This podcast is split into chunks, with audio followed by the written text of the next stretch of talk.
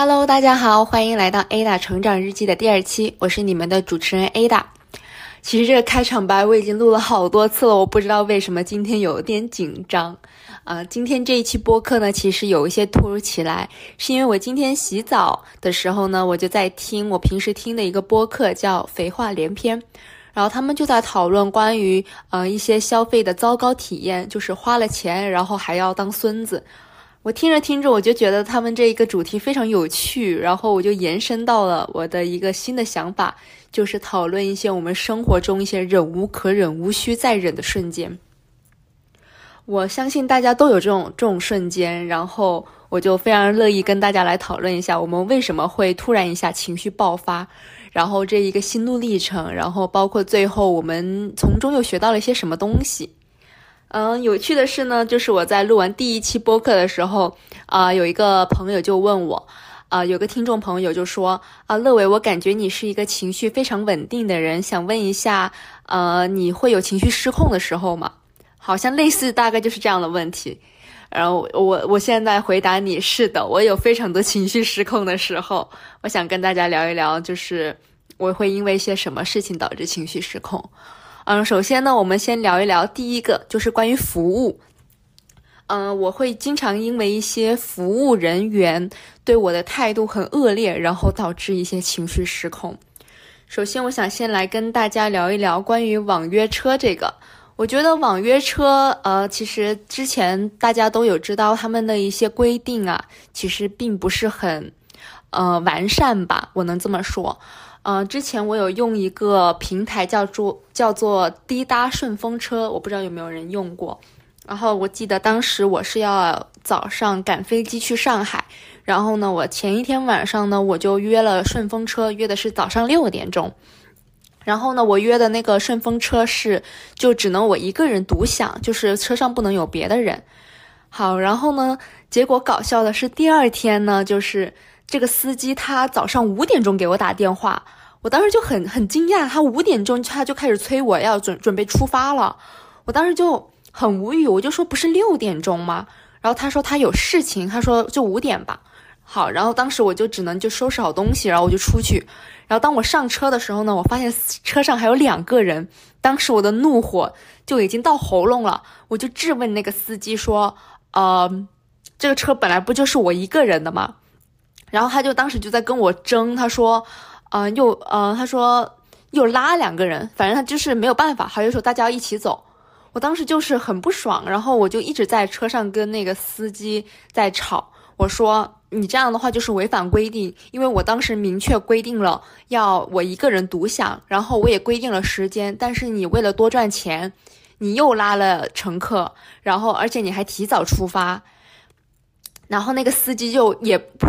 司机就是一点那种道歉的意思都没有，然后，然后他还很拽，然后我当时最让我生气的一个点是，当时那个司机说：“你再吵，我就把你从高速这里抛下，你就自己自己去机场吧。”这时候我的怒火已经达到了顶峰，但当时我觉得继续跟他吵不是一个好办法，因为这个司机他在开车，于是我就没有理他。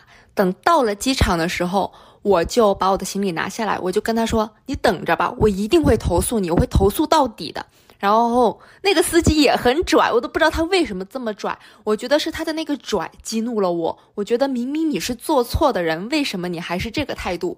这是让我非常非常爆发的一个点。他那个司机当时就也不甘示弱，他就说：“行啊，你就你就你就投诉我吧，你报警吧，你能把我怎么样呢？你投诉吧，你看他们管不管你。”当他说完这幅话的时候呢，我心里就在想说，这个平台它是不是有一些灰色地带？它就是允许司机多接客的。当时我没有多想，我就准备赶飞机，但是我决定我一定要投诉到底。然后我在上海玩的那几天呢，我都有一直打电话给滴答这个平台，我说他们必须要跟进这件事情，他们必须要停了这个司机的营业。然后我就一直打电话，一直跟他们跟进，确认这个司机就是被吊销了他的那个账户。这个事情呢，就到此就告一段落了。最后呢，我能说是以我的胜利为结果吧，就是他们那个客服打电话跟我道歉，给我赔了一些代金券，然后跟我确认了这个司机已经被停职了。这个事情就到此结束。然后我们来讲讲第二个事情，就是外卖。我不知道大家有没有被外卖员气到过啊？反正我是有被气到过几次。但是我想讲讲我印象最深刻的一次。有一天晚上呢，我就点了外卖，然后是美团的。当时呢，我就接到了一个电话，就是那个外卖小哥，他就跟我说啊，这个这个地方到底在哪里啊？我怎么找不到啊？然后我就说就是在这里呀。然后呢，那个挂了电话之后呢，那个外卖小哥就。跟我发那个文字信息，就跟我骂了脏话，说什么他妈的之类这种脏话，我当时就非常非常的愤怒。我觉得你找不到是你的事情，但是你不能骂我。然后我就记得当时，呃，那个外卖小哥送到的时候，他是一个很年轻的小伙子。然后呢，我当时就非常生气，我就说你找不到关我什么事啊？然后我就猛地把我的门一摔。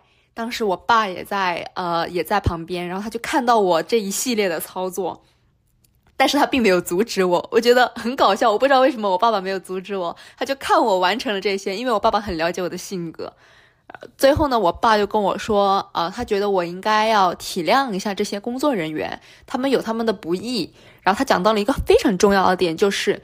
啊，不能这种态度去对待别人，他们可能会有报复心理。其实我这么想想，其实是非常有道理的。但我当下的时候，我是控制不了那个情绪的，因为我觉得做错的不是我，凭什么你要说我？而且你是做错的那一方，你没有道歉，反倒你来说我。这个是非常非常激怒我的点，就跟那个顺风车的那个司机一样。我觉得你有错，你就应该承担，而不是来反过来指责我这个花了钱还要被骂的人。反正呢，呃，这件事情呢，让我也学到了，就是可能在这种时候，我还是不能的这么轻易的把自己的怒火表现出来。我，但是我需要去保留这个证据，然后呢，去跟平台反馈。呃，美团那件事情呢，我也是后面一直有打电话投诉，然后确保这个人就是受到了处分。嗯，我不知道有多少人会愿意像我一样，就是很执着的去确保说，呃，那些对自己不好的服务人员受到处分的。我觉得我是一个非常执着做这件事情的人，尽管我爸爸说应该要体谅，但是站在我的立场的话，我是觉得。呃，你是应该受到处罚，因为你本来不应该这样做，这是你职责的一部分，但是你没有做好它，我觉得你就应该受到处分。我不知道大大家怎么想，就欢迎评论。我的想法只是我的个人想法哈。然后还有一件也是关于呃服务的一件事情，但是呃跟这两个性质不一样。这件事情呢就发生在美国，我记得我当年应该是十六岁还是十七岁吧。然后呢我就一个人去华盛顿玩。然后在回回去的路上，当时我记得我是要回底特律，当时那个飞机是超售了，然后我就不能飞。好，第一段不能飞，我就只能返回到我当时住的那个地方。后来第二天一大早，我又跑来那个机场，又告诉我说我被放到了那个 wait list，就是等就是候补的名单，如果有空位的话就会让我上。这时候我就在那里等，我听到了我的名字。但是我还是不能上飞机。那时候我非常不能理解，我说我刚刚听到了我的名字，为什么我不能上？那个那个工作人员他就跟我说，我刚刚喊了名字，你并没有来啊。我说。我说我刚刚明明就站在这里，当时我的英语很差很差，然后我真的是无法沟通。当时我仍然非常的愤怒，就是虽然我没有办法沟通，但是我觉得我一定要投诉。我也不知道，就是我的性格好像就是这样的，我就觉得我一定要投诉你。我就记得我当时就打电话崩溃大哭，然后就是给当时的他们的那个热线吧，我就说我我被什么不公平对待了，然后边哭边说，我就根本就不能完整的说一句话。而且我还说的那种很破碎的英语，我不知道那个对面的人有没有听懂他，但是他肯定能感受到我很绝望。OK，反正就第二趟飞机我仍然不能坐上，就只能到第三趟，最后还是就回到了，呃，终于就安全回到了底特律。我觉得这三件事情都有异曲同工之妙，就是我都，呃，非常坚定的要投诉那些对我不好的一些服务人员，嗯，然后我觉得我一定要抗争到底，因为我觉得我就不应该被这么对待。我好像觉得这就是，嗯，我的一个想法，而且我觉得你做错了，你就必须要受到惩罚。我觉得这是我，我有点这种。非黑即白的一个个性吧。嗯，好，然后我们就先讲完我们这关于服务行业遭遇的一些糟心的事情，然后我们聊一聊关于呃合租、呃公寓这些事情。我不知道大家对我投诉我的呃印度室友有没有印象？嗯，我去年在我本科的最后一年呢，我因为公寓分配就分配到了两个印度室友。哦，那两个印度室友真的太糟糕了。就是他们的碗可以放在那里一周不洗，然后上面都能有那种飞虫在那里飞的那一种。然后他们吃的那些东西真的是味道非常大，我也不知道吃的是什么，就是有一些酱，然后这种黏糊糊的那种感觉。嗯，其实一开始呢，我都有一直在忍，然后有一次呢，我是终于忍不了了，因为我记得当时他们的那个碗碟放在那里堆了差不多快两周吧。就是他们把他们的碗碟，就是把整个水槽都给占满了。就是当你洗洗菜呀、洗自己的碗都非常不方便。当时爆发的源头呢，是他们指责我另外一个中国室友，他们把就是指责说他削土豆，把那个土豆皮削到了他们的那个碗上。我当时呢就非常的生气，我就看到他们群里这个对话，我就说。如果你们能把你们的碗碟给清干净的话，我们的土豆皮就能到下水道里。然后他们就，他们也非常的生气，然后他们就跟我吵起来了。嗯，这个完整版可以移步到小红书，我当时记得我有发这个争吵的片段，我觉得特别搞笑。然后那段小红书还火了。然后还有一件事情呢，就是还是他们不洗碗，然后还还是他们不洗碗呢，然后我就受不了了。我们洗碗的时候呢，不是都有一些那种呃。就是晾干那个碗的那种架子嘛，我当时我就记得把他们的脏碗就放在那个架子上，然后我就不管了。那个印度室友他就在群聊里面说说，呃，Ada，你能不能不要把我们没有洗的碗放到架子上啊？然后我当时就说，哦，那那就是不好意思，因为我要我要用那个水槽，那只能把你的脏碗放到那里了，那你就就这样忍受着吧。我记得我大概就是这个意思。当时我就记得我把他们气得要死，但是我其实心里非常的爽，因为我觉得我就是一定要做出一点什么，就是让他们知道啊，我们不是好欺负的。然后你该做你的清洁工作的事情就是要做，就等等这些事情吧。还有还有很离谱的就是我的印度室友还会偷我的快递，啊，我真的是不能理解，说这个世界上怎么会有这么奇葩的生物。我记得当时，呃，他偷了我一顶，就是万圣节打算用来装扮的一个女巫帽子。我不知道大家有没有印象，我去年万圣节的时候发了一组关于那个女巫的一个打扮嘛。然后那个帽子呢，是我在那个 Amazon 上买的。呃，当时呢，我是取了那个快递之后，我就把它放到了我的那个那个邮箱里面，那个 mailbox。就是我想着是我等我上完课回来再拿到公寓里，因为我当时上课要迟到了。好，就等我上课回来，我一打开那个 mailbox，好吗？我东西不见了，我当时就很迷惑，我就在那个群聊里面问说有没有人看到我的快递，然后他们就都说没有，哦，然后当时我就又买了一顶，就买了一顶一模一样的。啊，有趣的事情呢就发生在一个月以后，那个印度室友呢他就打扫他房间里面不要的东西，我就看到了我的那个女巫帽子一模一样，当时我还拍了照片。我就当时在呃群里面质问我说：“你这个帽子跟我一个月之前丢的那一顶一模一样。”当时那个印度女她就在狡辩说：“啊，这不是，这是她什么啊妹妹的朋友，反正买的，然后是在一个什么网站上买的。”我就不信，因为就是真的是一模一样，就是那个帽檐的弧度啊，那个帽子的材质啊，都跟我重新买的那顶是一样的，就我一眼就认出来那就是我的东西。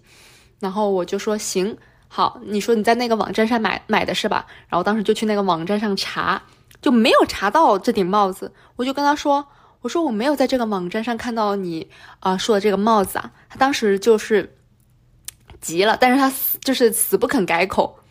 嗯，就这件事情最后也就是这样不了了之了，因为他就是不肯承认，你也不能就是拿他没有什么办法。但是我就我是当时是对他非常讨厌的，因为我是很讨厌说谎的人，然后又很讨厌这种，嗯，就是打死不承认，然后偷别人东西，我就觉得就是都是那种很很不好的品德。我跟他们住在一起的感觉就非常糟糕。但是我离毕业的话就只差几个月了，所以说我就不想浪费时间在找新的住的地方，然后又要搬家什么的，我觉得太费时间了。所以呢，我就想出了一些自己的一些招数去对待他们，我觉得还是挺有用的啊。所以我就想跟广大的听众朋友们说一下，呃，也不一定是广大，可能是一些少数少数听众朋友，如果你们有一些很糟心的室友啊。就千万不要害怕去跟他们硬硬刚，因为我觉得，嗯，就是如果对方有什么你不满的地方，你一定要说出来，或者你一定要用行为来告诉他啊，你这样是不可以的，绝对是不可以的，你已经踩到我的底线了。我觉得人都是欺软怕硬的，当你展示了自己强硬的那一面，让他对方知道啊，你不能触碰的底线在哪儿，那他们下次就真的会有所收敛。就如果事情已经到了你无法控制的那一步，你一定要去寻求更多的帮忙。以上呢就是我在留学中遇到的一个啊两个奇葩的印度室友，呃，我希望大家都不要遇到这种糟心的体验。好，接下来呢，我们来讲一讲关于一次我被骚扰的一个经历，那一次也是我一个忍无可忍、无需再忍的经历。呃，我想提到这个呢，是因为我在第一期评论中看到一个听众朋友提到的这件事情，我觉得是一个非常好的素材，我想跟大家重新讲一讲这个故事。呃，这个故事应该发生在二零一八年的时候，可能当时我是在一个什么假期，然后我就回了中国，我约了我的发小呢，我们当时去吃牛蛙，我们有三个女生，我、我发小还有我发小的朋友，然后我们三个人吃饭。然后吃着吃着呢，隔壁桌有个男的，他就过来要敬酒，他就说啊，给美女给个面子，陪我们喝一杯吧。嗯，然后当时我就很不爽，然后但是我没有说什么，我就说哦，不好意思，我说呃不方便。OK，然后他们就回去了。结果呢，他们又来了一次，他们说，哎呀，就喝一杯吧，给个面子嘛，就陪我们喝一杯吧。我当时就说我已经结婚了，啊，我就就是直接想拿这个借口堵住他们。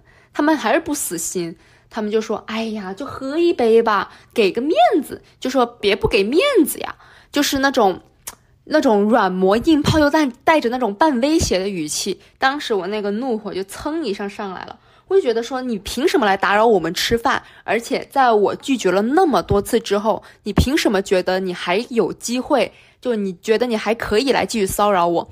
我当时就突然一下很大声的说：“给你什么面子啊？你他妈什么人啊？”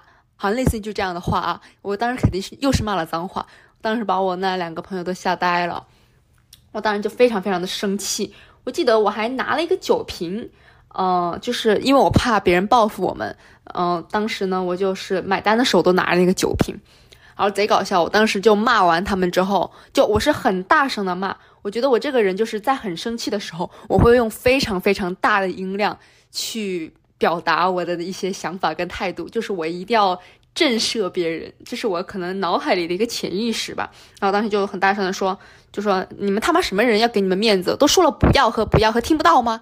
好像差不多就这样子的。然后当时他们就是很尴尬，然后他们就说哇，这小姑娘脾气这么大，就是当时他们类说了这种话，我就觉得挺搞笑的。但到事到如今，我想想，哎呀，还是好热血呀！我觉得我那样做真的太帅了。嗯嗯，但是我觉得这个行为呢，大家还是要三思而后行，因为我这个人就是属于脾气一上来，真的就很难控制住。就在那个情况下，他们那记得我当时记得是三个男生，他们当时的身材呢都挺瘦小的。我是打量了一下，然后呢，我就决定我要发飙。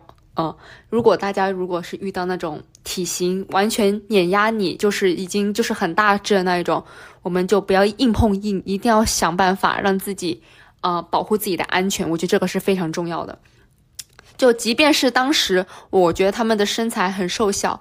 然后呢？但我还是很怕被报复，所以我买单的时候就一直握着酒瓶子，那个啤酒瓶。然后我还故意让他们看到我拿着这个啤酒瓶，就是让他们知道，如果他们再敢靠近我，我就砸他们。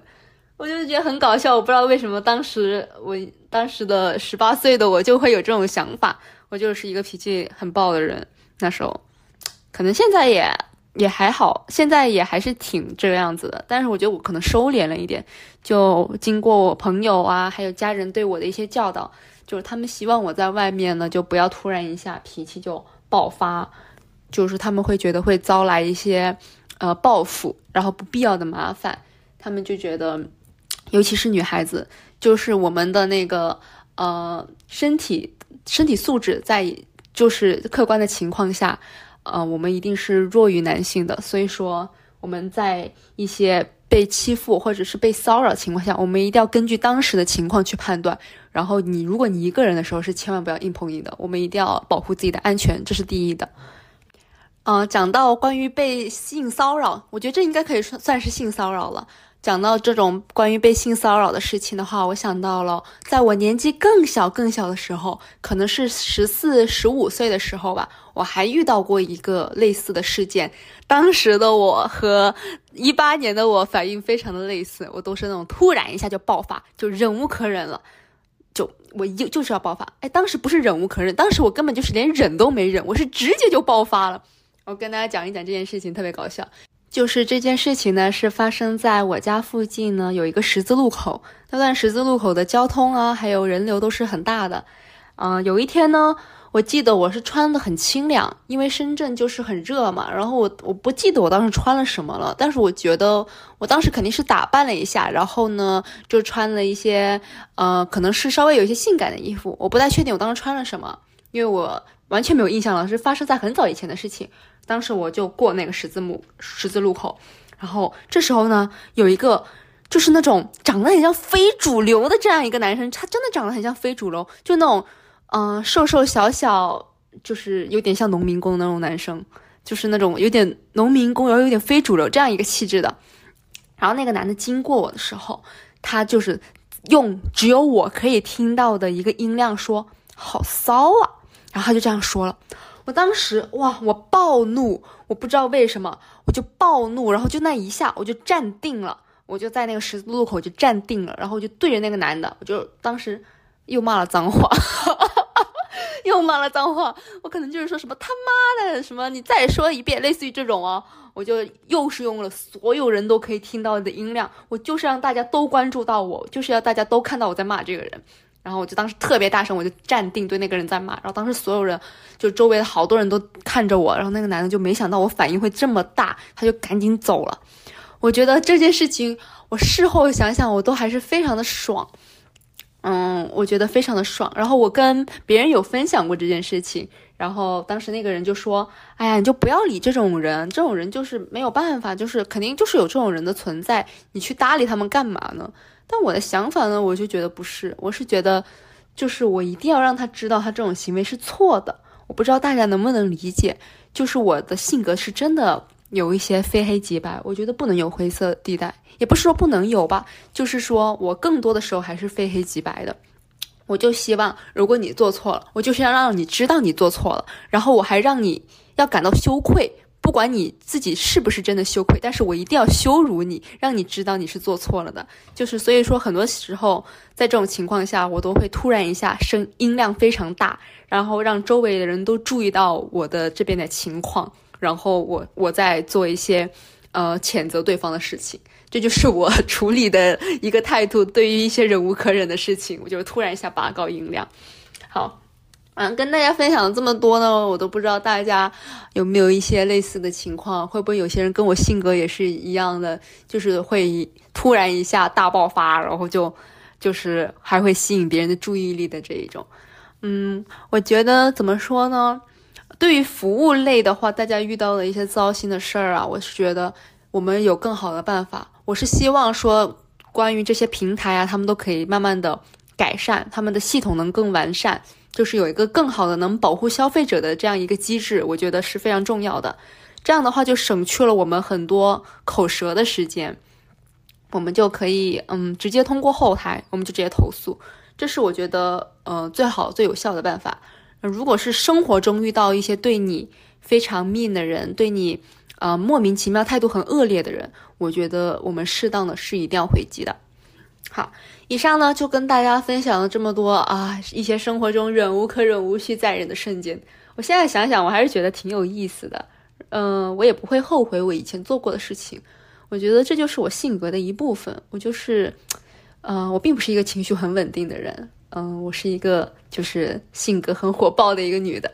好，以上呢就是 Ada 成长日记第二期的全部内容。感谢大家的收期，感谢大家的收听。不好意思，好，我们下期再见，拜拜。